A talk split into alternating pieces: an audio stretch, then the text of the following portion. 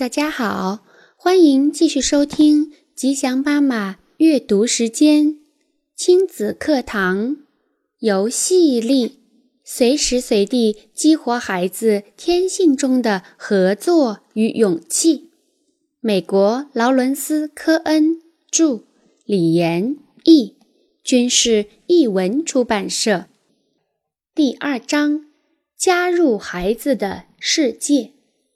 重返童年，那个我们曾经熟悉的世界。在游戏的王国里，孩子悠游自在，但许多成人却觉得自己像个局外人。我们都曾经在那个国度快活的生活过，但现在似乎已经忘光了。我们也许会不无羡慕地看着这个世界。希望自己还能像从前那样无忧无虑地玩耍，也或许当孩子们终于都跑进隔壁房间或室外去玩了时，我们会庆幸自己又可以好好做个成人了。我一个朋友曾经半开玩笑地跟他的几个孩子这么说：“除非有人流血了，否则就别叫我。”许多成人，特别是忙碌的爸爸妈妈们，对与孩子们一起玩这件事存有抵触心理。他们会说：“孩子喜欢在地板上玩耍，但我不喜欢。我的膝盖已经发出吱嘎声，我也不喜欢把自己弄脏。这都说明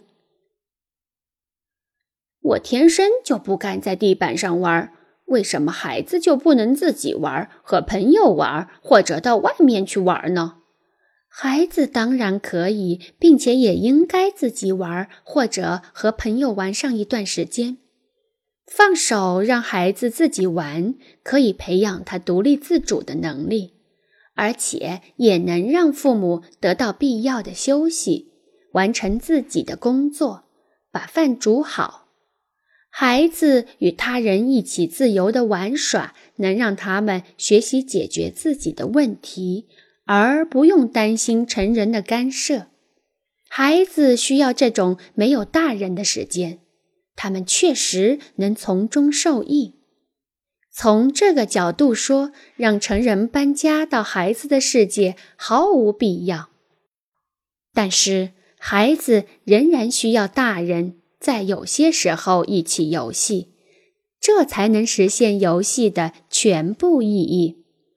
刚开始和孩子玩，对大人来说可能并不容易，但只要下定决心，多加练习，你就能行。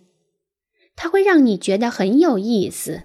包括父母在内，所有大人都会对孩子造成伤害。这一点我们已经知道的太多。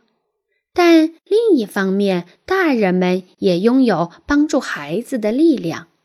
这不仅是指让他们走出歧途、远离危险，还指的是能够主动地帮助孩子健康成长、心理康复、与他人维持良好关系。既然孩子总是以游戏来维持关系、疗伤和建立自信。那么，对大人来说，当然就应该义无反顾地陪孩子游戏，以提供他们所需要的帮助。